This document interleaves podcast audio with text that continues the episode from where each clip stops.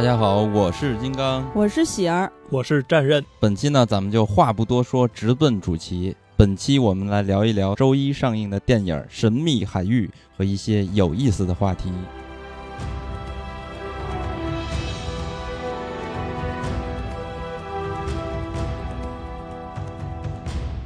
哎，其实说起《神秘海域》啊，我最早知道它其实也是游戏。零七年，《神秘海域》的第一部《德雷克的宝藏》是在 PlayStation 三正式发行的。此后呢，《神秘海域》就迅速成为了索尼招牌游戏之一。对，而且《神秘海域》当年还有一个特殊的意义，是 PS 三上第一个引用了奖杯成就的游戏。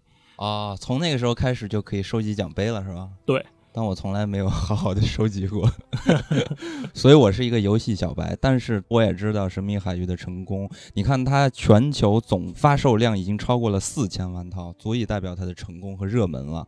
当时呢，《神秘海域》它在首款游戏出炉后不久，其实索尼就已经有这种想法，把它搬上大荧幕。但是呢，过了十多年之后。我们到现在才终于在大荧幕上看到了《神秘海域》这个电影。反正这一部呢，其实已经在北美上映了。然后据 IMDB Pro 的统计，《神秘海域》首日进账一千五百三十八万美元，当然是包含零点场的。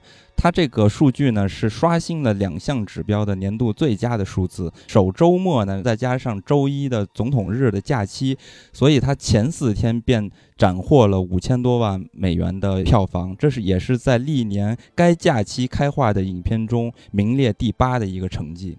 而且呢，在烂番茄的爆米花指数也是高达百分之九十。所以呢，这部电影它作为一个面向大众级别观众消费的商业娱乐电影，显。然是成功的，呃，所以呢，其实咱们之前在那个观影指南里边也提到过，也就是从三月十四号开始，《神秘海域》这部电影上映开始，观众就可以走到电影院去感受一下制作成本过亿的 A 级商业大片儿。因为观众其实，在之前一段时间，其实没有看到很多让人兴奋的电影，或者足以有观影热情的电影，而且呢，像这种。呃，进口片儿，美国的大片儿，其实好久没看着了。好久没看着了。我观影指南的时候就说，我说我肯定会去看《神秘海域》的。然后先是《神秘海域》这部，然后当然我说还会为了看这个片儿玩一下那个游戏。结果发现我根本玩不了，对我这种游戏白痴来说太难。然后我就看着南哥把《神海四》玩了一遍，然后我后来把一二三，包括他那个外传。都给看了，那个剧情解说非常精彩，挺有意思的。我们也是第一时间看完了这部影片，我看完之后觉得是超出了我的预期。哟，跟你之前在观影指南里面说的不太一样。对，因为我没有想到，我在看这部影片的时候一直在笑，我觉得这些人物怎么这么逗啊？所以我在看完这部影片的最直观的感受就是满意的。嗯，还不错，是吧？然后说起这个片子，其实我记得。战刃，呃，之前咱们在聊天，因为战刃是这个游戏的玩家嘛，他当时就有跟我说过，他说他在玩这个游戏的时候，一直就想什么时候能把这个游戏变成电影。所以我其实想问问战刃，作为一个玩家，对于这个影片是什么一个感受吧？呃，作为这个游戏粉丝来说，然后看到自己喜欢的作品被改编成了电影，在大银幕上放，心情心情也很复杂。嗯嗯，因为很多人都知道嘛，原著党事儿比较多，然后看这种改编电影的时候，一般最挑剔的也是这批人。对，呃，首先，其实我是被 PlayStation Production 的它的新片头给震撼了。啊，对，它的这个小组可以跟大家简单介绍一下。他们成立的目的就是立志要把索尼二十五年的这个游戏开发的这些 IP 都给改编成电影或者电视剧。哇塞，大旗！对，其实对这影片一开始的时候就出来那个 PlayStation 那 PlayStation 就就那个，然后整个蓝色，然后出现了很多蓝色的虚拟的形象，然后每一个虚拟形象，只要是玩过索尼游戏的人都非常的熟悉。对当时看到那个片头，我觉得真的是有点带劲的。哎，你们是不是就是从 PS 三玩到 PS 四，然后现在有 PS 五了？我是从 PS 一呀。PS 一 PS 一就开始搓拳皇啊，然后后面我最震撼的时候就是从 PS 二的时候，我就当时就觉得我靠，怎么这么高清？其实《神秘海域》这个游戏本身呢，就是一个非常有电影感、沉浸感非常强的冒险故事啊。呃，改编电影的任务呢，可能有些人觉得很轻松，因为它本身已经有了非常成功的角色，还有故事，以及遍布全世界那么多的惊险的冒险素材。嗯，但是我觉得呢，这对于编剧和导演来说，反而是一个很大的挑战。对，我们还能拍什么呢？就不可能是把游戏的情节重新拍一遍，对，那没必要啊。但是也不可能是拍一个完全不一样的故事，最后告诉人们说啊，这个就是深海的改编，对啊，那被骂死了就。对他们要在这个老玩家还有就是纯电影观众中间找到一个平衡点，其实是一个走钢丝很难的这么一个任务。但是好在就是我看完了之后，我觉得它是成功的，作为。游戏玩家来说，之前这么想的，对，因为之前索尼的总裁，我看他在一个访谈里边说过，说我们总结了之前一些其他人的游戏 IP 改编成电影失败的原因，就是因为主创团队并不了解这个游戏，嗯，而他说我们要做的就是要让懂游戏的人来加入这个主创中，给大家看到的啊。这是懂这个游戏的人在做这个作品，所以此时就必须又提出那句经典的口号了：“索尼大法好。”对对，我这是一种信仰。经历过游戏的人，其实基本上大家确实对于索尼的一些产品，尤其还有游戏娱乐产品，它确实是一个神教组织一般的存在。虽然我没经历过，但我前两天去贾兆、贾元家看他们玩 PS 五，还配了一个索尼两万多的一个。八十多寸电视，我就觉得太爽了，那个画面简直神级的。对你玩 PS，我就要买索尼的电视，然后包括我还买那个 PS 那个金耳机，就是他自己出的官方出的耳机，就是都得那一套生态嘛。你知道，甚至我那段时间就特别想买一个索尼的手机。因为它索尼的设计特别好，索尼的工业设计是在圈里一直都是顶级的，然后是独特有风格。乔乔布斯的那个偶像。对对对。但是咱们这儿不说这，咱们就说说索尼，他把游戏改编成电影又是如何的？我觉得他的导演选的特别的对。对，导演是鲁本·弗雷斯彻嘛，他以前的电影作品《丧尸乐园》我就挺喜欢的，那个一和二不是他拍的嘛？对，还有一鸣惊人。对，然后什么《惊魂半小时》啊，还有《匪帮传奇》啊，这些大家都比较熟悉，但。我觉得内地观众最熟悉的应该是在内地公映过的《毒液：致命守护者》。对，然后这也是毒液口碑较好的那个第一部啊。对对，上次咱们观影指南的时候就强调了一下，不是第二部。然后，嗯，他的主演呢，就是之前咱们也简单介绍过，在观影指南里面，就是大家非常熟悉的荷兰弟蜘蛛侠嘛，新蜘蛛侠。然后还有马克·沃尔伯格，马克·沃尔伯格那回咱们没说，但是其实观众看到他的脸也会觉得非常熟悉。啊，比如说咱们早时候看的那些什么生死狙击啊、斗士啊、恐袭波士顿呀、孤独的幸存者呀、偷天换日、泰迪熊，还有一个二流警探，不是特有名，但我特别喜欢那片子。还有什么深海浩劫、四兄弟。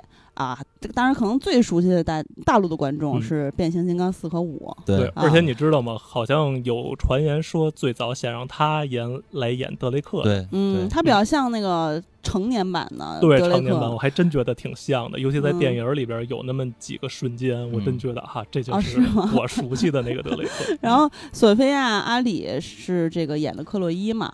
还有塔蒂演的是雇佣兵的老大，然后安东尼奥·班德拉斯演的是游戏中没有的电影中出现的这么一个。对，他这回选这个导演，索尼等于是一个清点的一个状态。毒液的时候，其实也是全球的票房的收益是很好的，然后整个的影片的娱乐性，呃，制作也都是非常好的。所以呢，其实我在看这个影片的时候啊，我有几场戏，我个人觉得是我比较喜欢的。一场是在那个夜店中。就打斗，就很俏皮的一段戏，节奏感非常好。哎，我插一句啊，就是这段我也非常喜欢，但是跟你完全不一样的点，是因为。他们这个寻宝探险的过程，它其实是现代的设施以及人物场景，然后结合着那些可能比较久远年代的宝藏的秘密线索，然后他们一步一步的去推进。然后这个时候在酒吧这场戏的时候，他们推进到酒吧，然后又从酒吧再找到入口的这种感觉，就有一种穿越感。哦，原来其实，在这么一个现代的地方，大家就跟那儿蹦迪或者喝酒而已，但是其实不知道它背后隐藏了很大的秘密。哇塞，怎么了？你就是这种 我就特别喜欢这种感觉。坚持者。然后还有一场戏是影片的高潮的大戏，我觉得还挺有创意的，直接海盗船在空中，对对对，各种对打，各种悠，然后撞，对，嗯，这那段挺挺精彩的，真的是很有创意。对，因为以往我们看到的海盗船都是海战嘛，这回直接在天上进行海战。就是还挺有意思的。嗯，然后其实我个人之前是有点担心荷兰弟，因为我一个是没有很喜欢他，一个是呢就是。他不是演过蜘蛛侠嘛？这个大家印象非常深。他在那个船上飙来飙去，当时金刚就觉得非常像蜘蛛侠的感觉。但是我不是把游戏全看了一遍，尤其是四是从头陪南哥玩到尾。然后这个一二三包括外传里面，我发现哦，那他演内森还是挺合适的，因为内森和蜘蛛侠非常像，各种飞檐走壁啊，各种腾挪，各种反复横跳，是吧？什么都能吊着去攀爬，或者是在游戏里面他也是有根绳子就能悠起来，特。别的灵活，所以其实它的动态有点像蜘蛛侠，然后它的灵活的程度也是非常像的，也算是比较合适。然后呢，《神秘海域三》里面游戏的那个呃内森，他青少年时期在修道院的样子是非常像荷兰弟的。大家如果没看过那个的话，可以去看一下呃《神海三》里面，因为他是青少年时期的样子嘛。然后荷兰弟呢，其实按理说他是比游戏里那个年龄是大的，但由于他是一个娃娃脸，对，所以说。就是他可能跟成年后的内森不太像，就荷兰弟嘛。但是他作为一个前传故事里的年龄来说，我觉得是比较合理的。然后再加上跟游戏三里面那小孩儿挺像的，那肌肉量也是合理的吧？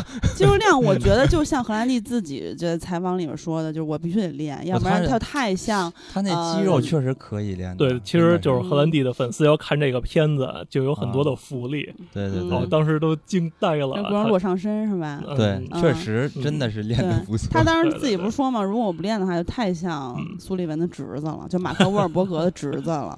然后所以说两个人是会太割裂。他练完之后，我觉得还是比较合理的啊。然后，其实我个人是很久没有在电影院看到这种寻宝探险的冒险大片了。像之前说的，也很久没有看到好莱坞大片了。回想一下之前什么一九八一年那个鼻祖级的《夺宝奇兵》，就是斯皮尔伯格导的卢卡斯编剧的那个；什么二零零四年的《国家宝藏》，然后呃零一年的《古墓丽影》，包括后面零八年的《地心历险记》，其实我都挺喜欢的。然后这些片子的口碑，我看了一下豆瓣评分。也都还不错，都是七分以上啊。然后我觉得其实为什么他那个烂番茄爆米花他那个评分比较高啊？因为就是大家比较喜欢这种呗。对我上一部看的夺宝的冒险电影，你知道是什么吗？什么？是一九八九年的中国大陆拍的《夜盗真飞沫》啊啊！你往回找吧去了是吧？对对对，因为没有的可看了。我我往回找吧，找不出来的是《冒险王》李连杰主演的那部，相信也是很多这个朋友的。童年回忆，对对。其实谈到冒险动作游戏和改编电影的话题，有一个作品我们是绝对绕不过去的，那就是《古墓丽影》。嗯。但是其实呢，很多人可能不知道啊，当年《古墓丽影》立项的时候，它的主角是男的。为什么呀？因为很简单，他对标的作品当时就是印第安纳琼斯《夺宝奇兵》。夺宝奇兵，对，就是完全是按照那哈里森福特的那个形象设计的这么一个男的。那后来后来慢慢的就是也受一些什么 VR VR 战士什么的影响，然后觉得哎做成女的也不错。然后这里边还有一个怪谈啊，就是说当年劳拉的身材并没有那么夸张，而当时是建模师啊，不小心手抖。把劳拉的胸部一不小心放大了百分之一百五十，嗯，然后这个公司里边所有小伙伴围上来，开心了啊，开心的说就是他，不许改了。这个还挺真实的 感觉。但但是我当时小的时候看劳拉，我就真觉得别扭是吗？对，我就觉得欧美人审美跟咱们真的不一样，因为这个东西当时就是很火嘛。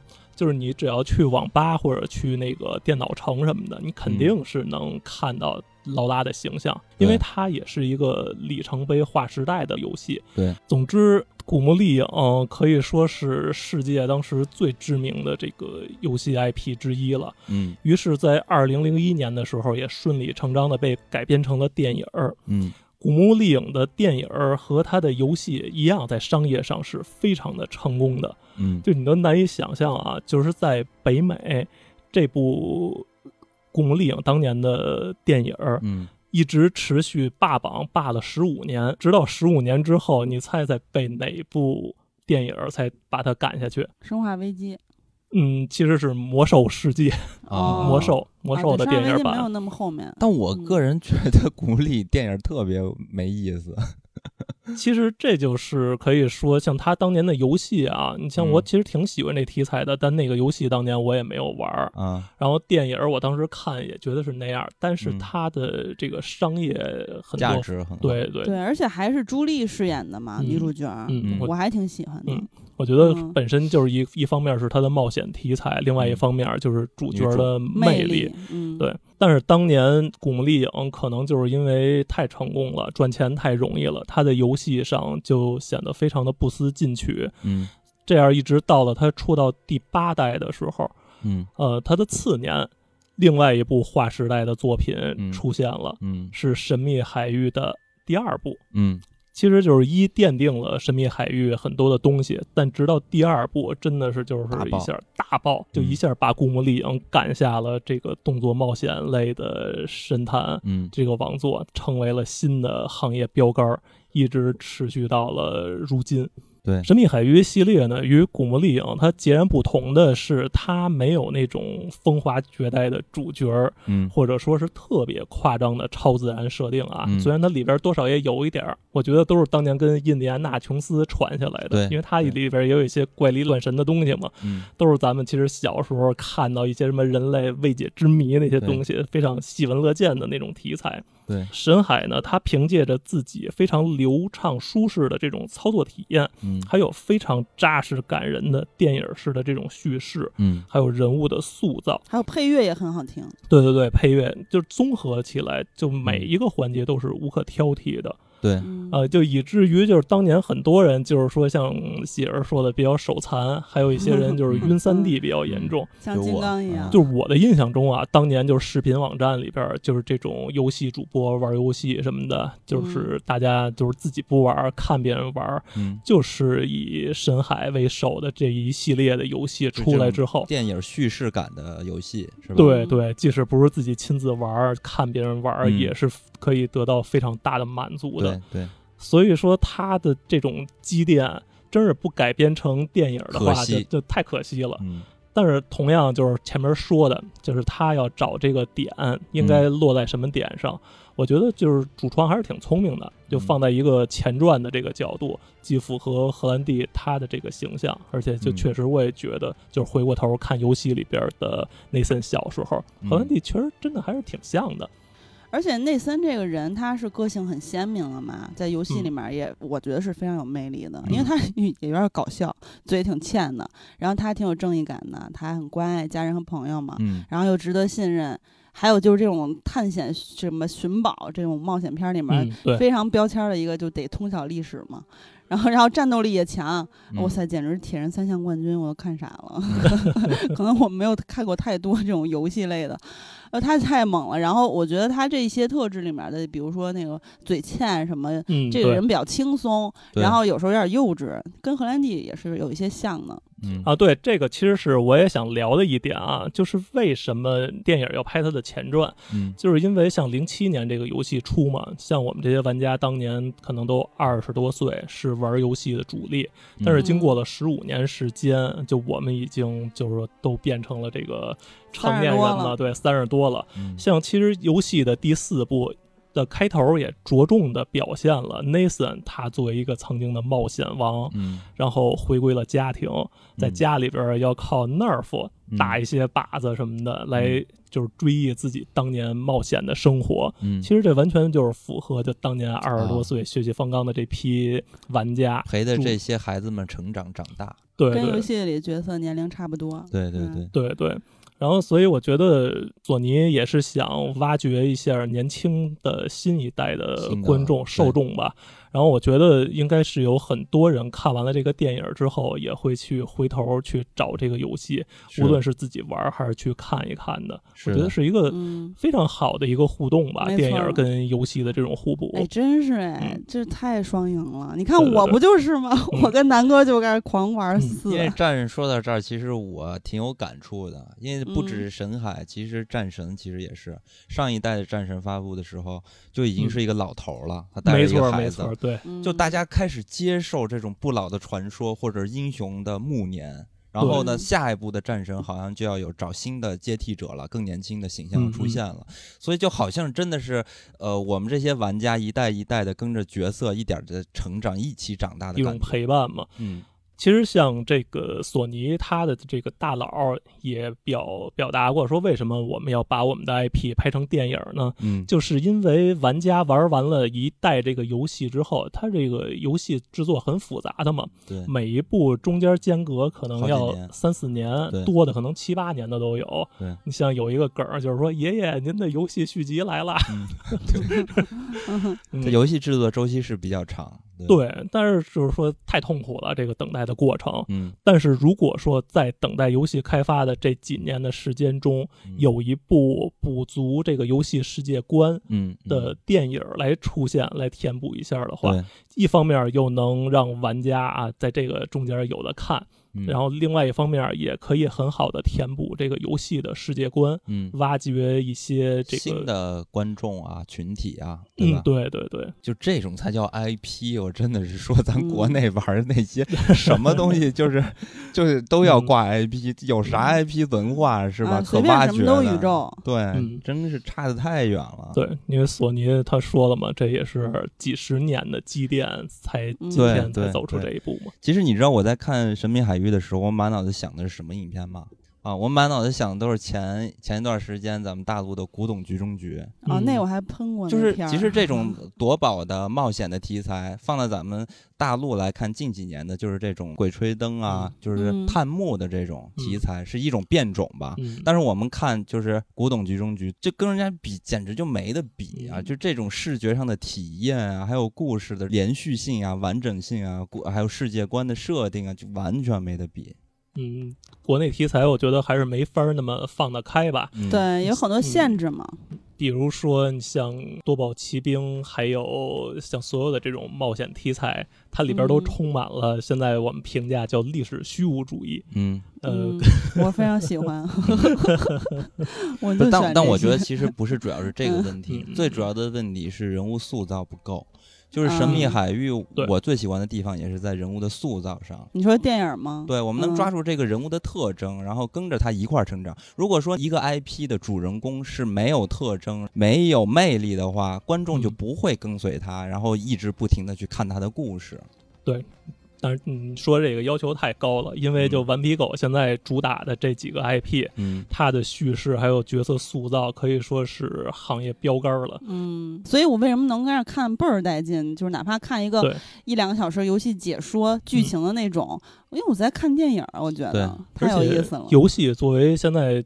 都说第九艺术嘛，它在这种叙事上，就是越来越多人发现它跟电影比，它是有很多的优势的。嗯，其实包括看电影的时候，就是像苏利文跟 Nathan 第一次见面是如何见面的，是跟游戏是不一样的，有一些改编。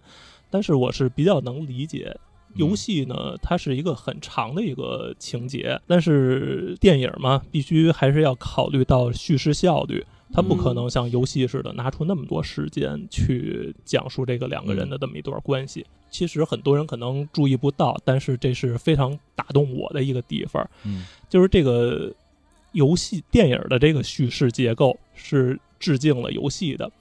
当初我在玩第二部的开篇的时候，就发现 Nathan 就没有任何的理由，不知道为什么怎么就到了这儿，是在一个雪山的悬崖上，雪山的悬崖上挂着一个列车，而 Nathan 呢就扒在这个列车的底下，然后马上就要掉下去了，然后好不容易就往上爬，一边爬我一边在想，这是为什么呀？这 Nathan 到底是造了什么孽呀？哈，落到这种地步，然后爬上去之后，画面一闪。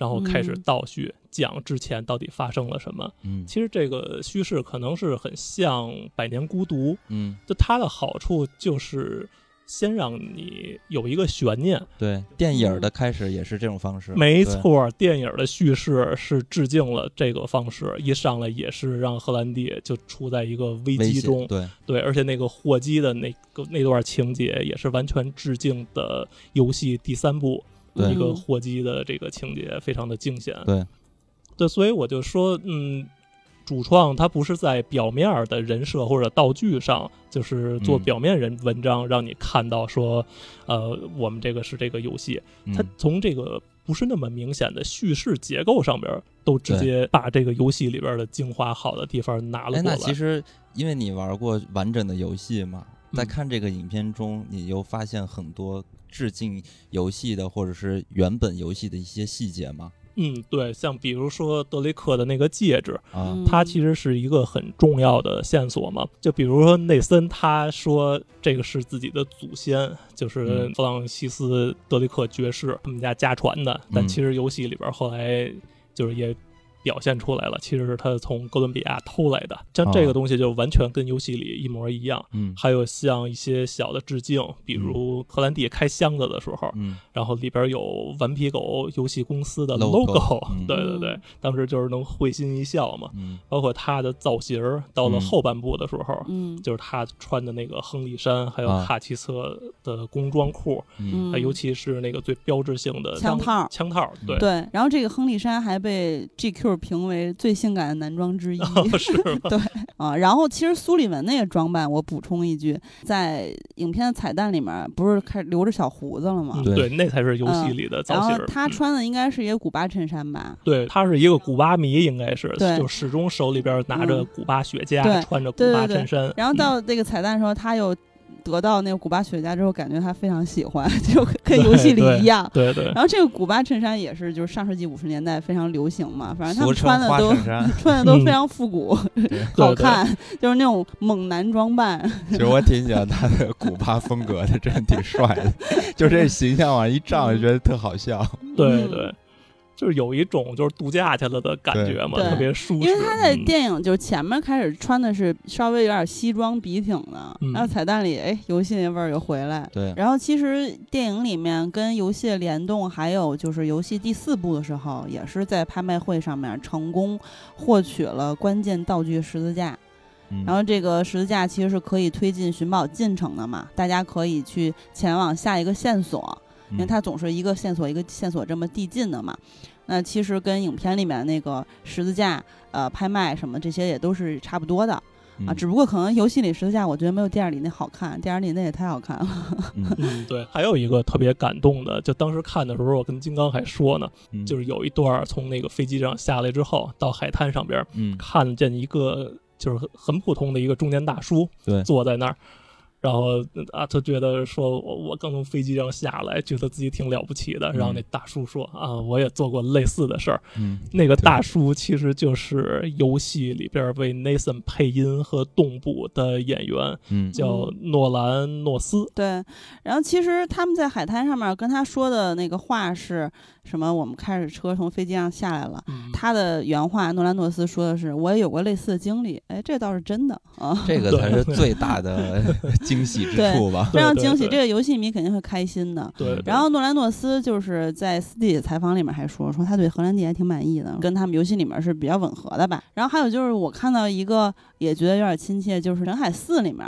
呃，哥哥山姆是发射了一个船上的火炮去炸船，嗯，然后在电影里面，Nathan 他也是用这个船上的火炮嗯向另一个船去炸船，哦。然后而且呢，在游戏和电影里面都是船上都是满载宝藏的，哦，嗯，这是非常小的细节了。嗯。啊，然后还有就是刚才咱们提到那个，就是非常大的、非常明显的那种飞机上面有很多大型货物嘛，然后 Nathan 在那儿跑酷，对，对。然后这个是《神海三：德雷克欺骗》里面的一个非常经典的场景，对吧？嗯嗯，其实像主线剧情上边，它多少也是借鉴了游戏的。像游戏第二代里边，他们是说那个发现了马可波罗当时就是从中国返回欧洲的时候，嗯。是有一大批装满了金财宝，是忽必烈赐给他的财宝哦。的船，嗯然后说那些船就全都不知道去向了，嗯。然后他们是要去找那个船的位置，嗯。然后电影里边改成了是找麦哲伦的船嘛。嗯然后那个女主克洛伊，这个也是非常明显的嘛，就是她在游戏里面也是一个非常主要的角色，是 Nathan 的老情人。但是后来大家都知道，她跟伊莲娜相爱、结婚什么的。她虽然在游戏，在按顺序来说的话，是先认识伊莲娜，但是后来呢，跟克洛伊谈恋爱。还还有过一段尴尬的三角恋。对对，反正伊莲娜虽迟但到啊，永远会到的嗯啊。然后在游戏里面，克洛伊就是比较机智，看起来是有点狡猾。然后，呃，像刚才战刃说，苏利文一开始给人感觉也是有点自私，嗯，但其实他也是对他认可的人，或者说对他身边的伙伴是很忠诚的。对啊、还有一个角色，其实我一开始以为的是不太对的，就是这个影片里面我觉得最漂亮的一位女性，就是嗯雇佣兵老大，这个黑妹太好看了，对还是由塔蒂饰演的。嗯啊，我一开始以为她是游戏第四部里面的纳迪恩，就是一个名为海岸线的组织，这个雇佣兵的老大。我一开始以为也是，对，因因为这个纳迪恩嗯。也是战斗力非常强，然后在游戏里面跟 Nathan 打架，直接就虐打他。嗯。啊。啊。然后而且这个塔蒂这个演员，他虽然在影片里面是个白发，然后这种油头的感觉，但是他本人之前是爆炸头，就跟游戏里面我觉得一模一样。然后对发型啊，然后呃现在的那个发型和装扮当然更好看了啊，非常酷，而且突出了他对本人特别好看的五官，尤其眼睛非常的美。然后后来发现，其实影片里面他的这个角色不是纳迪恩，对啊、就是他应该是一种结合吧。对有一些重合的地方，但是一个嗯原创的角色，嗯，呃，我看的时候也特别的赞叹，就是一个字儿特别的飒。嗯。嗯，其实神海里边所有的女性角色都是非常的飒的，对，然后其实纳迪恩在游戏里面也是非常有意思的一个角色，就是他一开始等于说是大反派雇来的人，雇佣兵老大嘛，然后后来找到那个价值数百万的宝藏之后，他就想见好就收了，嗯他还是一个还算理智的人。然后，而且船上最后见到那个终极大宝藏的时候，就游戏里面他嗯。还说出了一个金句，就是每个痴迷于这份宝藏的人，最后都会自食其果。嗯，然后就把内森和富二代大反派关在船里自己跑了。然后，如果你把他看作一个反派的话，他应该算是游戏里面唯一活下来的反派。嗯但是他也不是完全算是一个反派，因为他只是受雇于反派，和主角团的立场不一样，对身份不一样。而游戏呢，还有一个就是纳迪恩和克洛伊的外传，这两嗯个女性一起去寻宝。然后这个女性搭档，我是觉得故事会更细腻一些，有很多交心的时刻。嗯然后宝藏的那个目标也是很东方的，很美。啊，嗯对印印度什么的对对对，特别漂亮。也加上后来这个游戏制作越来越随着时间的推移，可这个技术的嗯进步，哇塞，竟然给我闪瞎了我那个眼了，太漂亮了那个宝藏。嗯对然后还有一个，其实呃，我觉得像刚才咱们戒指不也说了嘛？啊、嗯然后在游戏第三部里面。这个戒指其实是呃，Nathan 和苏利文相识的这么一个原因，跟电影里面的处理是不一样的。但是其实战刃作为游戏迷，他是觉得，对吧？像你刚才说的，嗯你觉得电影里的处理是比较高效率的一种方法，因为毕竟电影时长有限嘛。嗯对，然后这个戒指上面其实有刻了一个字，就是“伟大来自渺小”对啊、嗯跟游戏里面是一样的。然后游戏中呢，它这个第三代游嗯戏里面，它转动的这个呃标志就是德雷克的戒指，嗯对，然后一代呢是那个西班牙金币。嗯。二代是这个普巴短臂嘛，嗯。然后反正戒指圈儿里面的那个数字代表的坐标就是呃发现德雷克爵士棺材那个位置，所以说，Nathan 在游戏里面一开始跟他的爱妻伊莲娜，就是那会儿还没有是嗯。那个没人没是结婚呢，他就跟他嗯。反正未来老婆当然就说，哎，我就是他那个子孙后代，其实不是，对，他是通过那个戒指坐标找到找到人家的棺材呢，哎，喜儿刚才说的是伟大来自渺小是吧？嗯。但更多的翻译是小处成就大事，这也嗯。是这个游戏的制作公司顽皮狗自己的一个企业精神啊。还有就是，我觉得这个电影一个大的跟游戏一样的地方，就是游戏迷肯定都非常熟悉的，因为我也看了好多弹幕和网友的评论，就说走过路过一定塌或炸，然后大家都说他们是拆迁办嘛，一级破坏者，对对对，就是触发被动技能，走哪儿塌哪儿，永远在破坏文物。然后其实这个影片最后这个彩蛋。咱们不说具体的情节了，反正总之呢，他们这个戒指交易的人，他大哥看起来是诺曼嘛，然后诺曼其实就是游戏第一波大反派嘛，反正就是都是跟游戏有很紧密的联动的。对吧？还有一个，我觉得是属于咱们听友的小彩蛋，就是你还记得里边 Nathan 在酒吧里边就是唯一调的一个酒吗？嗯，叫 Negroni。就这个是之前咱们在跨年活动的时候，我给你们调过的，就是这款酒。嗯，但我调对我调的那是一个改良版。就这款酒，简单的可以给大家介绍一下这款酒。它是一九一九年的时候在佛罗伦萨的一个酒吧里边诞生的。据说是一个伯爵从美国回来之后，然后跟调酒师点了一个他在美国最喜欢喝的酒，叫 Americano。这个酒呢，原来是一个主要用苏打水加味美思加金巴利，然后一个非常解渴的酒。但是这个。伯爵呢，可能是回到老家之后就比较硬气了，他就要求这个调酒师说：“我觉得这酒太淡了，你把里边的苏打水改成琴酒。”然后于是就诞生了这么一款新的鸡尾酒。嗯。然后我做的那个呢，是一个改良版，是既加琴酒，又加味美思，又加金巴利，加苏打水。这样吧，我把这个酒的配方回头发给你，你可以做在咱们的公众号里边，听友上线微信和微博听友如果感兴趣的话，可以对照着调一个。对，这挺好喝的，大家可以试试。对，尤其我觉得可以，大家调完之后用一个瓶子装到。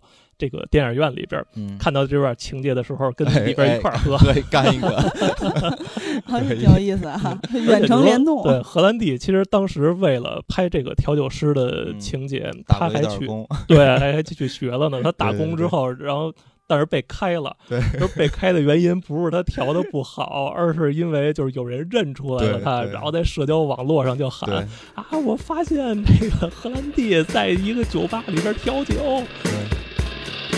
Wake up straight. 刚才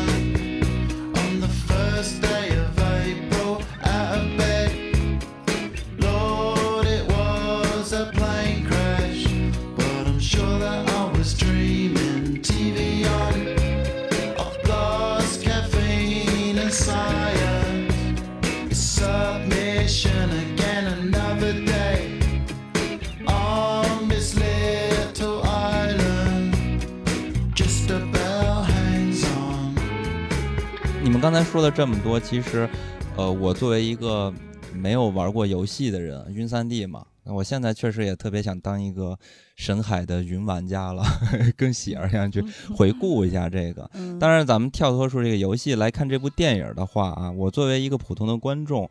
我确实觉得这部电影儿，它作为游戏改编电影中，对我来说啊，我体验特别好的代表作之一了。首先呢，它是巧妙地融合了呃四部游戏的主线，还有一些细节都融合在这里边。对，然后它又在这个原创的基础上，又考虑到就是大部分的观众还是一个非玩家观众。首先，这部影片它一定是一部工业级别的电影，就定位非常的准确，制作精良。就是这里边包含了夺宝冒险电影的经典的一些元素和结构，创作的结构。整个故事其实很简单嘛，就是英雄之旅的冒险故事。但是这影片有意思的地方就是，呃，中间不停的插科打诨。你知道，就这个过程让我有一种看成龙电影的感觉。我不知道你们有没有这种感觉？对，其实拍卖会那段动作戏，我也想到了成龙新警察故事，还有跳灯管那块儿，关键是难受，就是说，包括他们在打斗的时候，你可以看到他不是一个超级人类，就是功夫很强，也是用了很多小的道具，也有打不过的时候，有甚至有一些杂耍式的一些动作设计，很好玩。还有就是恰到好处的人物成长，就这个。所谓的恰到好处，就是说这个影片包裹在这个娱乐性和商业性，让你觉得很痛快，不会说这个人物非常的伟大，给你上一课，没有这种感觉，非常的轻松，所以整个影片看下来就非常的开心。但这个开心的原因，我觉得主要。就是人物的人设和人物关系，咱们就看这个内森嘛，他其实他的本职的工作，他就是一个俏皮的调酒师，就一定要加一个俏皮，就是俏皮的调酒师。他同时呢也会做一些小偷小摸的事情，但本质上呢，他还是一个单纯善良的。我只是通过电影来看的话，他其实内心还是向往着和哥哥山姆一起去。探索冒险这么一个人，然后呢，他的好搭档苏利文是一个经验非常丰富的寻宝高手吧，可以是呃这么形容。但是这个人呢，他身上有各种各样的缺点，比如说这个 特别让人讨厌的。贪财如命，谎话连篇，然后还有一点呢，是让我觉得这个人特别特别真实和好笑的地方，在这个电影中也有体现。当时内森就拿来了苏利文的手机，然后看他的那个 记录，然后发现他在用摊单在这上面泡妞。当时我觉得这个人简直太真实了，我觉得太好笑了。然后后面你也可以发现这个人的可爱之处，在彩蛋的时候，你可以看看到。他把内森送他的那只猫一直带在身边，就哎呦很好玩。对，然后到最后，对到最后成长嘛，你可以看到最后呃是舍弃了那些宝贝，然后救了内森，这个过程都是恰到好处，所以我觉得就很好玩。然后呢，正是这两个完全不同的人物组成了一个搭档的组合。咱们以往看，不管是夺宝奇兵也好，什么国家宝藏也好啊，夺宝奇兵的那个人物的魅力，他他。依然是那种英雄式的国家宝藏，他我是觉得我个人是不喜欢 国家宝藏，我觉得太沉闷了。包括这个人物的主角的特征，其实也不是特别的明显，就他好像就是一个热爱，就想要证明自己家族，然后一个非常心怀正义、心怀正义感的这么一个人，就就是良好市民嘛，就这种感觉，就非常的沉闷。但是呢，咱们再看内森这个人物的设置，首先他们。这些主角都是有缺点的，嗯，这就是很符合现代的创作的，大家喜欢的这种人，立体的好玩的。对对，说到这个 Nathan 的人物塑造上，我还是得就说到德雷克这个姓氏，就比较兴奋的，还想多介绍两句这个德雷克爵士啊，他是当年做奴隶贸易。然后被西班牙人出尔反尔，本来说要保护他们，帮他们修船，结果把他所有的船员都杀了，只有他自己跟他哥哥捡回了一条命。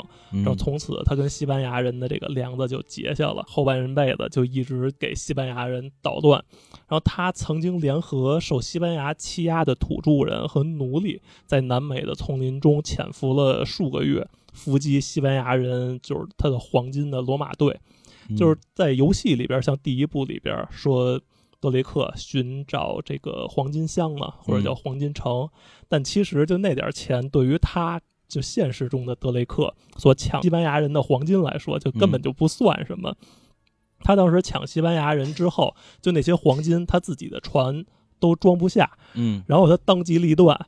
带着人去西班牙人的港口，又抢了几艘西班牙人的货船，嗯，然后把这些钱全都运回到了英国，嗯，然后之后给西班牙人气的，派出来了四个舰队，就为了堵他，嗯，然后他呢也是一个就是非常的聪明，非常的圆滑，他并没有选择去跟敌人硬碰硬。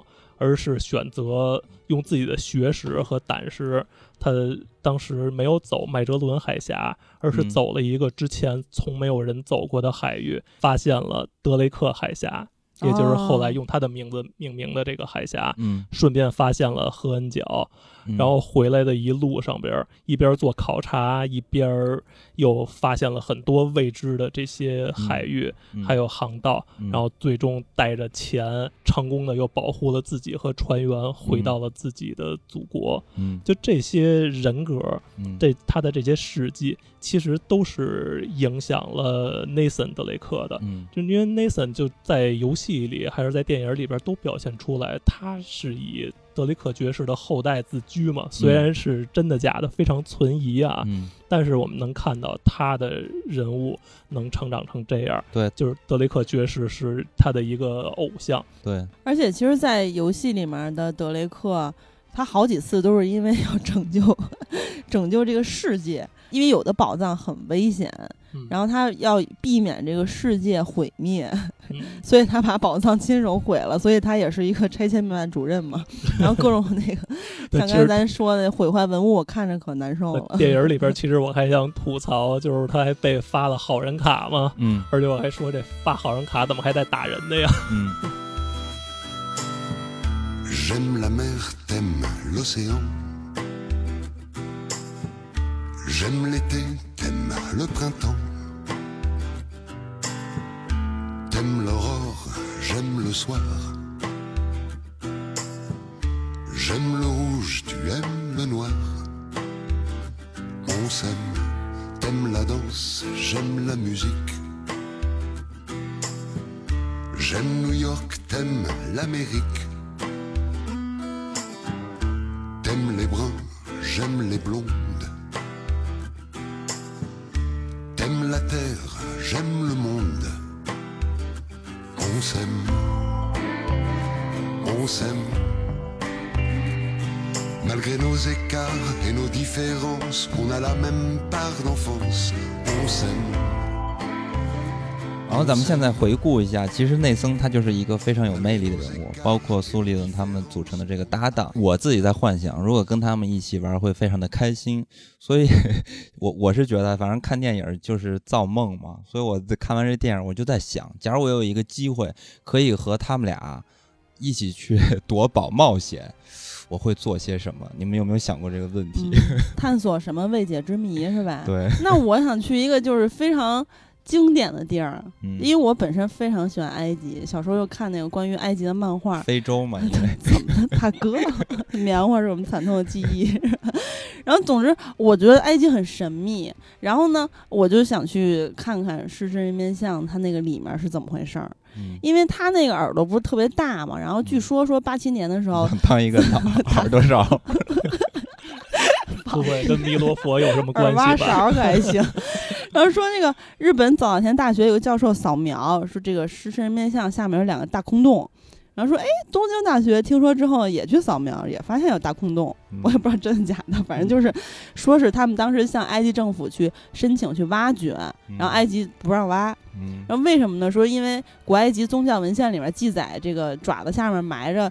神赐予的两块大石头，两个大神器，说会发光。然后，然后呢，这个都市传说说说什么以色列国旗的六角星其实就是两个三角形叠加的，然后就是这俩石头。嗯，然后呢？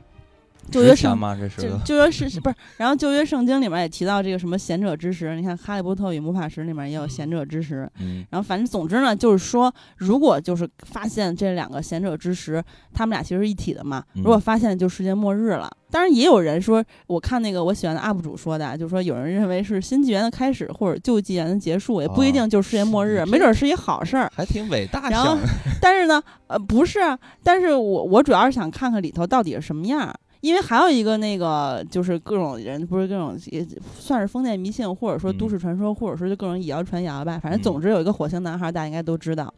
然后说这个孩子 五天能抬头嘛？然后，然后反正他说，呃，说是四个月之后就说话了，说自己这个以前是火星人，在他们那儿有高度文明，还搞贸易，然后开着飞船来地球做贸易。然后说有这种人叫雷姆利亚人，非常高，九米多高，然后地球大海啸给拍地底下去了。啊，然后反正总之呢，就是他说，因为我们是吸二氧化碳存活的，所以二十五岁之后就再也不老了。那你们地球人呢，就是吸氧气，所以才衰老，因为氧化嘛。啊，然后他就说，长距离的飞船是不是用等离子的？我们会用虫洞什么的。采访完之后，据说他们全家消失了，我也不知道真的假的。反正总之呢，他说他记得狮身人面像耳朵后面有个入口是可以进入的，然后里面藏有人类非常文这个高度文明的这种技术。说发现的话，混沌世界就要结束，低端世界要结束，啊。所以你想干嘛？你想就是看一眼，我觉得他看一眼，然后让这个世世界更迭嘛？怎么了？还是有目的，不是说只想过去看一眼。其实是什么呢？我想这个技术飞速发展，然后瞬间我就可以像《头号玩家》里面那样玩游戏。因为我现在看那个《神秘海域》那个游戏，我特别着急，因为我我使那个手柄跟白痴一样，我各种就玩这个 Nathan 的时候，他不老那攀爬攀爬吗？我不停在悬崖上面坠坠崖死亡，就不停的死，不停的死。而我不是像新手那样练着练着就好了，我就真的非常笨玩游戏，所以我我只能看人家玩，或者说看整个一个故事的剧情解说。我特着急，我想这个技术马上瞬间到那个程度之后，我可以就是亲身实际的玩，还能健身，还能减肥。但是我觉得你这个提案啊，怎么就是对方不想跟你一块儿去探索，因为你挣不着钱呀。哦，对吧？你这不符合？对，不符合内森和苏利文他们总是得有点收获才行。包括你说的是什么埃及的这种传说，其实特别多。我小时候，我小时候，我小学五年级的时候，我印象非常深刻。我听过一个故事，但是这故事肯定是假的啊。这故事是这么说的，就是说，呃，那会儿呢是泰坦尼克号大火。然后就有了很多泰坦尼克号沉船之谜的故事。然后有一种说法是说，当年呢，这个泰坦尼克号的船上有一个呃盗墓者，然后这盗墓者呢就盗出来一个法老或者什么样的这个木乃伊。然后正是因为这个木乃伊，然后就引起了一超自然力量，所以让这个船沉了。然后当时我就觉得，我操，埃及太神秘了，木乃伊太神秘了。然后我小时候就把这个故事画成了漫画。我第一次接触漫画，我自己创作漫画。但是这个故事跟最初就是英国他们当时考古发现那个墓穴打开之后那个传说也很像，是吧？就据说当时所有进入那个墓穴的人全都离奇死亡了，对，是有这种中了这个那个法老的诅咒嘛？对对对对，是有这种说法的。但是呢，我长这么多年之后，我发现埃及不神秘了。嗯，因为它太多了，所以你就会觉得假什么知识面向的，你知道耳朵勺也太无聊了。欧洲画画用的棕色，好多都是用木乃伊研磨出来的。然后好像还有人拿那东西当过那个中药之类的那种药药药引子。还有烧柴火吗？木乃伊 怎么想的？对，而且。你看，你到了埃及，就这种人生地不熟的，人家人家也不会带你玩呀，你得有一个机会，就是你要说服人家跟你一块玩，对吧？所以我想出了一招，就是真的能让他俩陪着我一起去浪去。嗯，就是我们不要去西方或者什么非洲 去探索，我们就在本土探索，我就在中国探索嘛。而且我在中国探索，他就必须依靠我，因为我会中文，他俩不会呀。但但我觉得你这个出不了三环，就得让警察叔叔给你们拿下。你们这个国际盗窃，这个我知道了。你想去三星堆吧？不是不是，不管这么多，你就听我说。我这其实不还还好，因为我也想到这个问题啊。像你说的什么发现国宝这种，那肯定我就是像那个国家宝藏一样，我肯定不能挖着我们中国的宝贝让你们西方人拿走嘛。那那你觉得你斗得过苏利文跟内森吗？所以呢，我不找。国宝，我要找那种民间野史的黄金和白银啊，所以呢，这就涉及到咱们中国的宝藏之谜。这个宝藏之谜叫做太平天国圣库宝藏，听说过吗？没有，没有，哎，你看冷门了，这个 太平天国宝藏我听过，对这个事儿，这事儿怎么说呢？就是太平天国，就是大家都知道农民起义嘛，这个运动就是当年也是轰轰烈烈的很久时间，然后最终呢，这个事件写入了历史，但同时呢，他还留下一个宝藏传说，就是圣库宝藏。大家都知道，这个太平军曾经是先后征战过十八个省份，然后攻克了六百多座城池。而且在太平天国成立之初呢，他就推行了圣库制度，就是说把太平军所有人的财产全部都统一归天王洪秀全管理。嗯啊，而且呢，这太平军所到之处，他掠夺的所有的大量的金银财宝啊，全部也是都放在这个圣库里边。然后正是因为依靠这种呃制度呢，所以太平天国他们这种集中管理的财富就会特别特别的庞大。然后当时呢，有一种说法，就是说保守估计得有个三四千万两白银，而且当年呢，清政府然后就有收到消息，就是说总的圣库，呃，起码也得有将近两千万的黄金白银，而且呢，在各个地方的分库啊，也有大量的这个金银珠宝，对吧？嗯所以说，它整体的这个规模财富一一定是非常非常的雄厚的。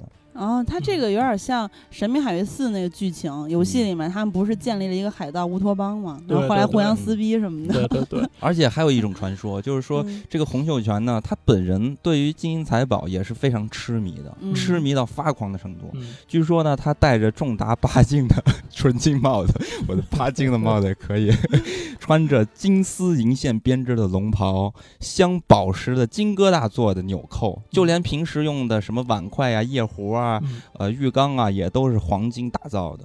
哎还有还有嗯他这手下的几个王，也是过着这种纸醉金迷的嗯。奢侈的生活。啊，他每天就是都要身负很大的重量，所以他也是铁人三项冠军，跟 Nathan 一样。对，但是呢，随着太平天国的灭亡，这些财富它去哪儿了？这就变成了一个谜。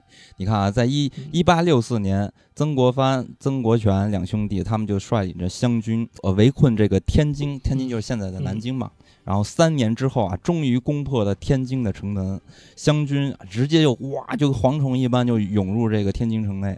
他们是为了什么？为了就是掠夺这些财富，到处的烧杀掠夺，抢夺一切，抢粮、抢娘们，对对对，什么都抢，就干尽了那些土匪的那种形式吧。但是呢，总筹划，人家就懂，我这要抢，不能抢这些民间的东西，对嗯吧？我们要抢的、掠夺的，一定是当年太平天国天王洪秀全他们留下的东西。所以，这个曾国荃最先攻入了天王府，挖地三尺，只为了找到圣库中的宝贝。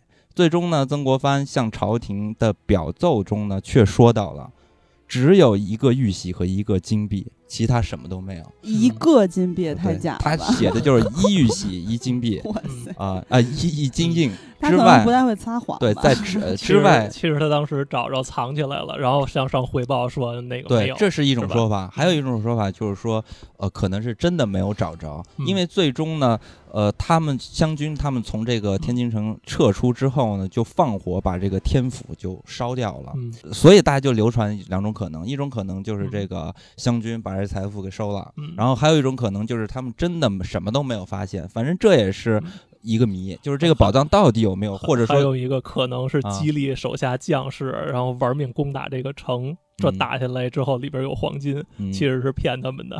反正不管怎么说，就是这个宝藏它依然是嗯，我们不能定性嗯它到底有没有，或者它到底在什么地方。我我听过一个类似的啊，我记得嗯是一个小说，好像叫《消失的上清寺》吧。它讲的是说朱棣当年明朝造反嘛，把这个朱允文嗯打跑了之后，不知道这个踪迹。嗯，然后就是当时就是明朝有很多就是忠心于朱允文的这些大臣，还有民嗯间的很多的富商，嗯然后他们就积累了一大笔的财富，是等着这个给朱允文回来之后复国用。嗯。然后也是就是说，嗯，有点像国家宝藏，嗯。就是说讲了很多重庆那边儿，然后它的历史文化的东西，根据很多的线索，他们去找当年就是为了朱允文复嗯。国准备的这么一笔宝藏。哎，你这个故事跟我现在这个圣库宝藏很像，因为圣库宝藏嗯。还有另外一种说法，就除了刚才咱们提到的曾国藩这一波啊，湘嗯军这一波，还有另外一个说法，就是说翼王就是也是太平天国的嗯。翼王石达开啊，嗯。率部在大渡河被围，最终呢，翼王就在这个他是为了保护自己的手下嘛，然后就自己甘愿被俘，最终被清军就凌迟，但是他的部下也是先后都被这个清军都给杀掉了。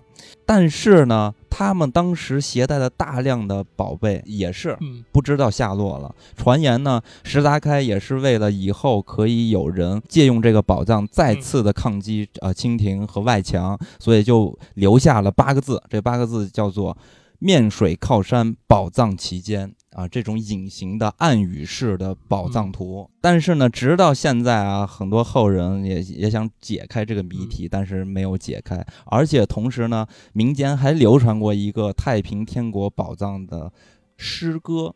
啊，这个是严格来说也不算诗歌，就是俏皮诗，话，对，打油诗。他是这么说的：说两江夹一河，江江十八罗，左一丈，右一丈，前一丈，后一丈，跳一跳，让一让，一脚踢出个元宝钢。嗯，嗯那你说咱们国家就作为基建狂魔，嗯，其实就是搞很多基建、修路啊，嗯弄什么长江大桥啊、据开山啊，会据说是不会是为了找这些宝藏呢？据说有一种说法是后面有人，就是国家有人去寻找这些东西，但是是被又被官方叫停了。嗯啊，就是，但是这些民间的流传是非常的丰富的，就是嗯演变出来嗯各家、呃各式各样的这种传言，呃也引起了很多人的这种想法。所以你刚才说的那个，对吧？朱莉那个，嗯我可能就是和我们这两个好兄弟，就是下一次的目标，先把这个 圣库宝藏找到再说。你说我这怎么样？嗯，我可以，我可以这样吗？就像电影中一样，哎，到了这个公海了，嗯或者我直接呃发现宝藏，然后我就给我们国家有关人员打电话举报，嗯 然后我 对我们的部队来了，然后、为了犒劳他们一点，然后我口袋里也藏几个，然后最终一一给他们有所打点。哎，你这个跟那个《神秘海域外传》，也就是《失落的遗产》，克洛伊他和那个雇佣兵的那个大头儿，嗯，对吧？就刚才咱说的，呃，纳迪恩，他嗯俩当时就是在克洛伊老家嗯去找那个传说中的赫萨拉王朝，嗯然后呢，那个国宝是像我刚才说的非常惊艳啊，是那个嗯宝石和黄金雕刻的象牙，也叫嗯甘尼许之牙，嗯反正熠熠生辉吧，像神的宝贝一样。我嗯当时看觉得非常震惊。结果后来他们找到之后，就交给国家了，交给嗯了嗯克洛伊的祖国。嗯，然后所以我不相信说他们会你都不交给国家你都不用，电游戏里就是这样。就金刚说这，我主要怕你玩不过他们，就是你对还没举报呢，他们先给你嗯举报了，然后他们领个证书，领点奖金，然后你坐牢去了，可能。还好，因为我觉得我有一个优势就在语言上。你看，就嗯和这个夺宝奇兵一开始一样，嗯哎，我是因为和当地的语言，所以我可以嗯对他们进行欺骗，嗯，这些臭老外的一种欺骗。当然，我跟他们也是好朋友，我还会给他们嗯留一点小、嗯小财富的。嗯嗯，留几我个金币他们就可以了。因为我我觉得我这个非常的嗯靠谱。行，挺靠谱的。那你知道我怎么想的？你怎么想？其实我想的吧，还是说这种德雷克的精神嘛。他们当年那个大航海时代，就是说在当今啊，能跟当年大航海、地理大发现那个时代对比的，就只有是星际去探险去冒险了哦我以为你要说 One Piece 呢。你这个 嗯，这么伟大，都 这个东西其实是可行的。我就是我我计划都想好了，啊我去带着他们呀一块儿，我们啊去抢那谁伊隆马斯克去，啊我抢一他的猎鹰火箭，然后捎带手我们还得去把那个火星男孩儿好像叫波利斯卡吧，嗯我得把他绑架了，嗯我把他带到这个飞船上一一块儿，我们去火星，嗯第一站我们就去火星，嗯然后火星降落之后，我就问这孩子，你们家住哪儿？啊你你带我上你们家坐坐去，门牌号在哪儿？嗯，嗯，但是我觉得其实这个确实不太好实现啊。哇 你这有点科幻啊。我我另外想的一个，其实也 是嗯作为一个游戏迷嘛，其实很想就是能实现的一个，就是不同 IP 之间的一个互动，嗯就是我希望能跟德雷克他们这一批人。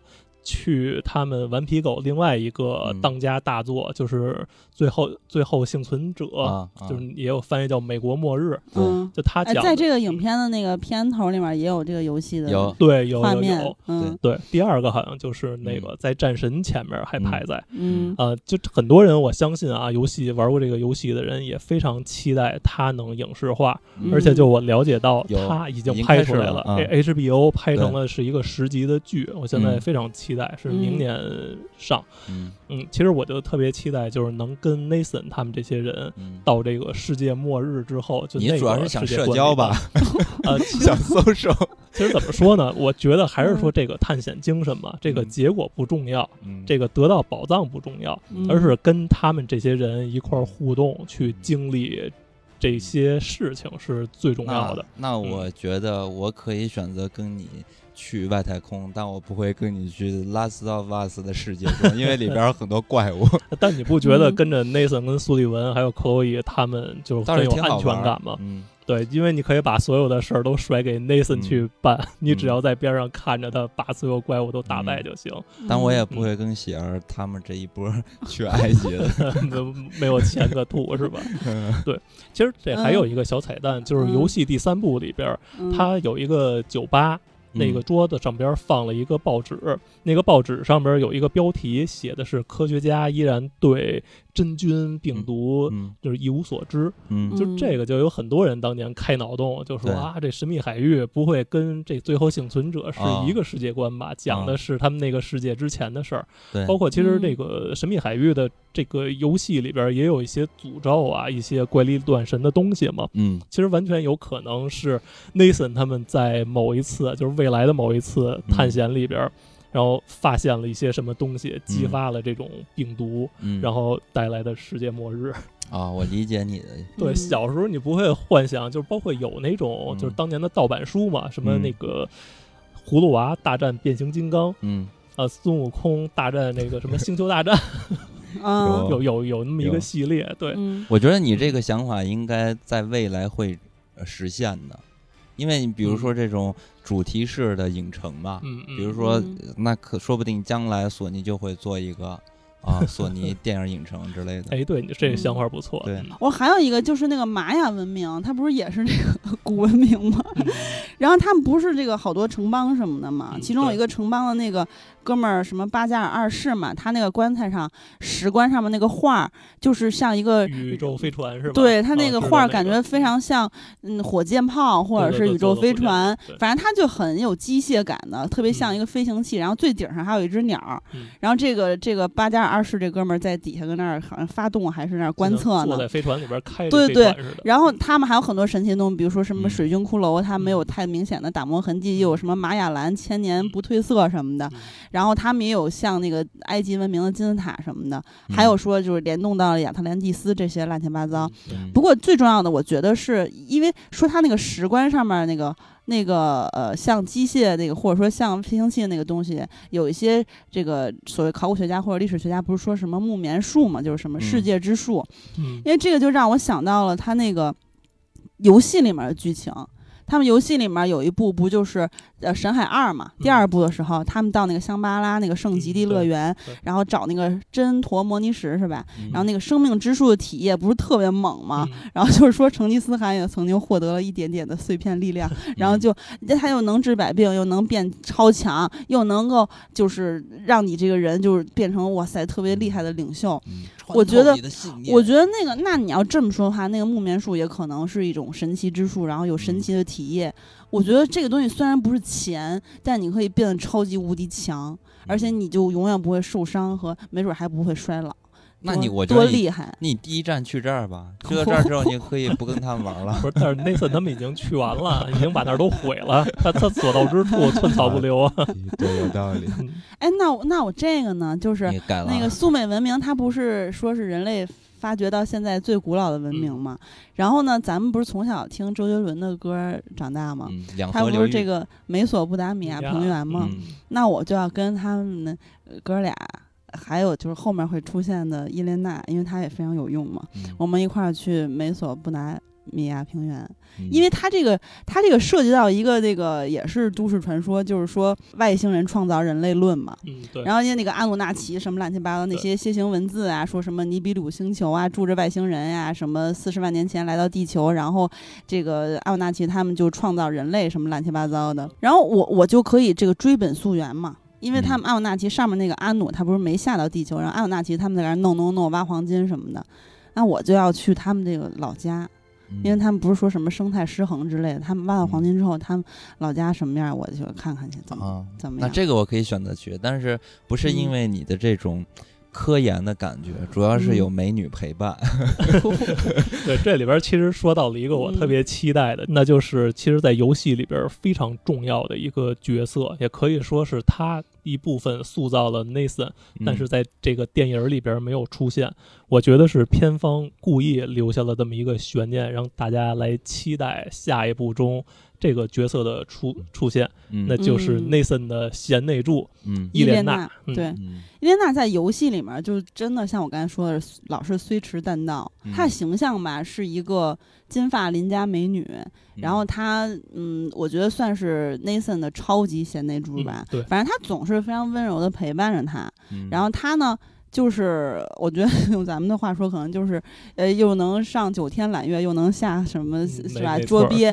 对然后他是那种人，就是我觉得真的是非常完美，就是完美伴侣，他是可以跟 Nathan 一块儿去探险的。嗯。完了之后呢，他还经常在危机时刻救 Nathan 于水火。对他一改以前传统的这种冒险片儿里边，女性嗯。可能只是一个花瓶儿，他很重要，很聪明嘛。很，然后坚他又很坚韧，对。当然又不同于那个克洛伊，他又很真实，他是一个记者嘛，对，他本身其实就是说克洛伊看起来跟 Nathan 更像是一类人，他们都是这种嗯。可以说混江湖的这些人，对。但其实那个伊莲娜她是一个这很种光明的那种感觉，对光明嗯、对，而且他特别可靠。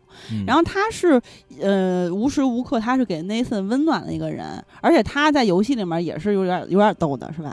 对。呃对，然后她反正不是那种非常刻板的那种哦，这种或者说比较呆的那种姑娘。嗯，啊、对也不是那种就是纯正面伪光正那种，然后她就是，呃，能给他一些指引，而且这是很自然的，就是引领 Nathan 的生活走向正轨，我是这样感觉的对。也是有而且血有肉的，对，你看他像战士说的，他呃一里面他是一个考古节目主持人的那么一个身份，二里面又变成战地记者，反正总之他是经常去在野外主持外景节目，所以他非常的擅长野外活动，而且他很成熟稳重，这个是 Nathan 没有的，嗯他遇事也不会慌，就是呃在游戏里面有一幕就是。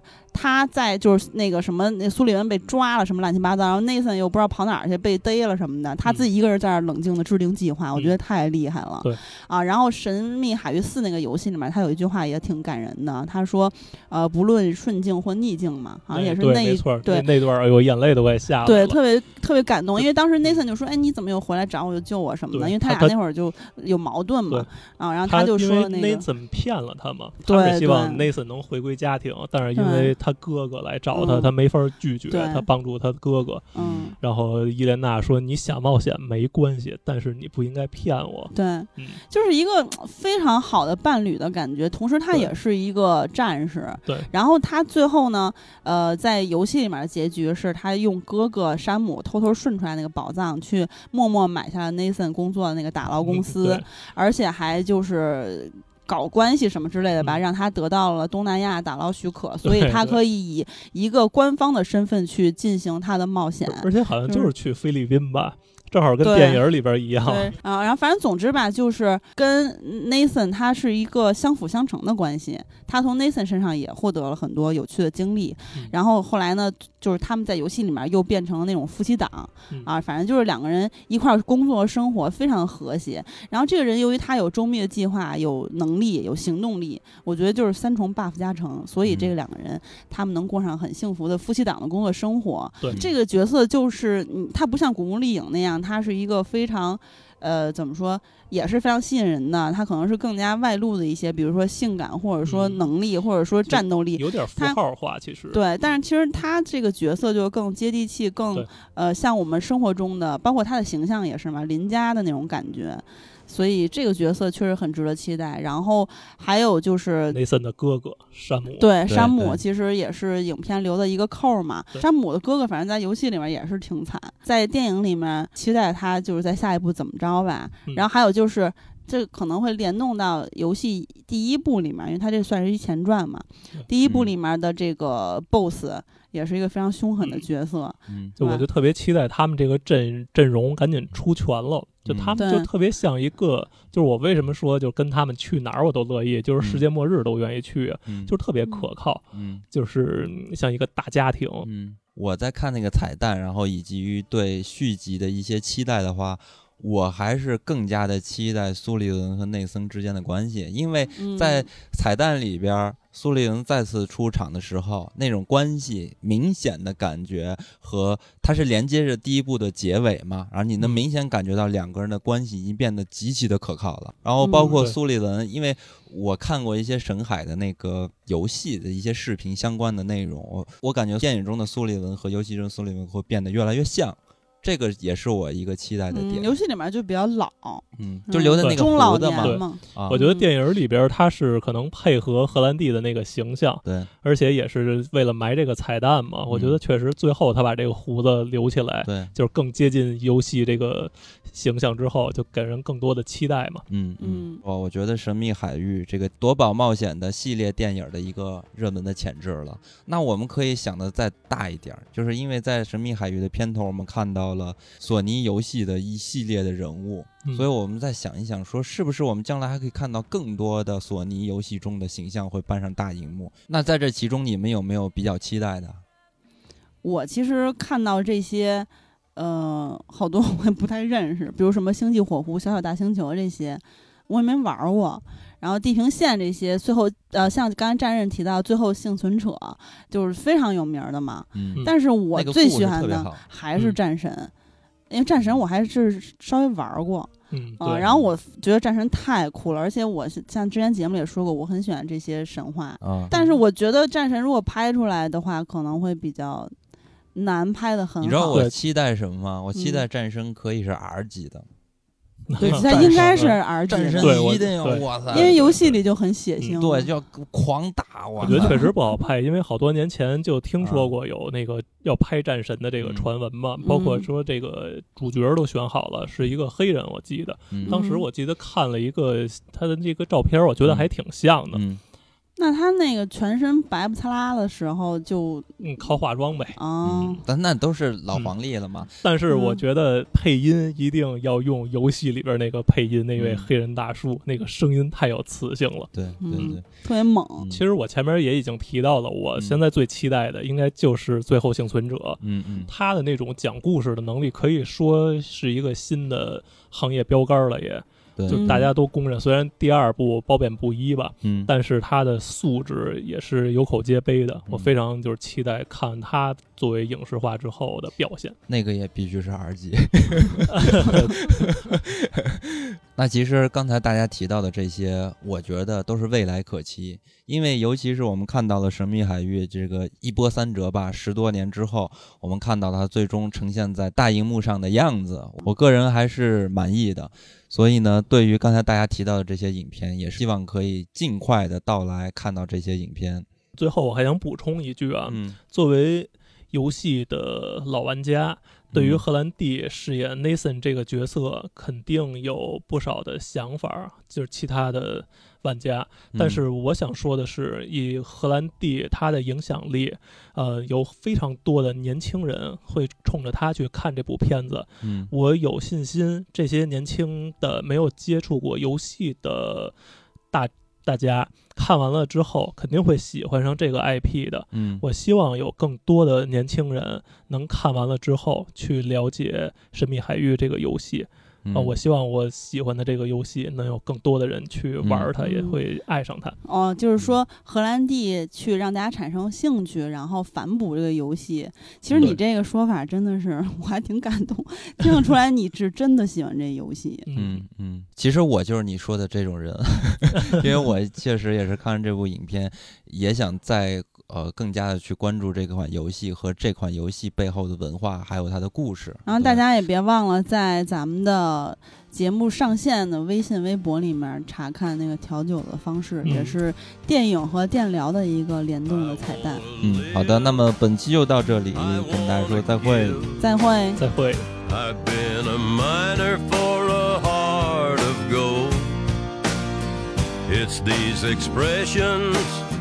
I never give that keeps me searching for a heart of gold.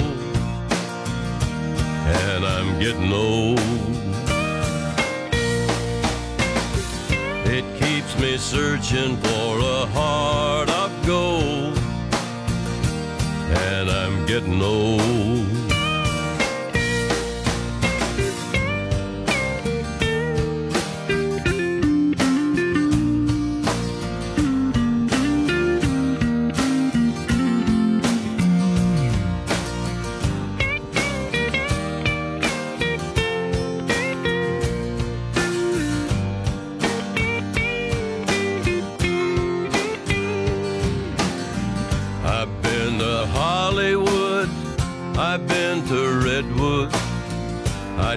The ocean for a heart of gold.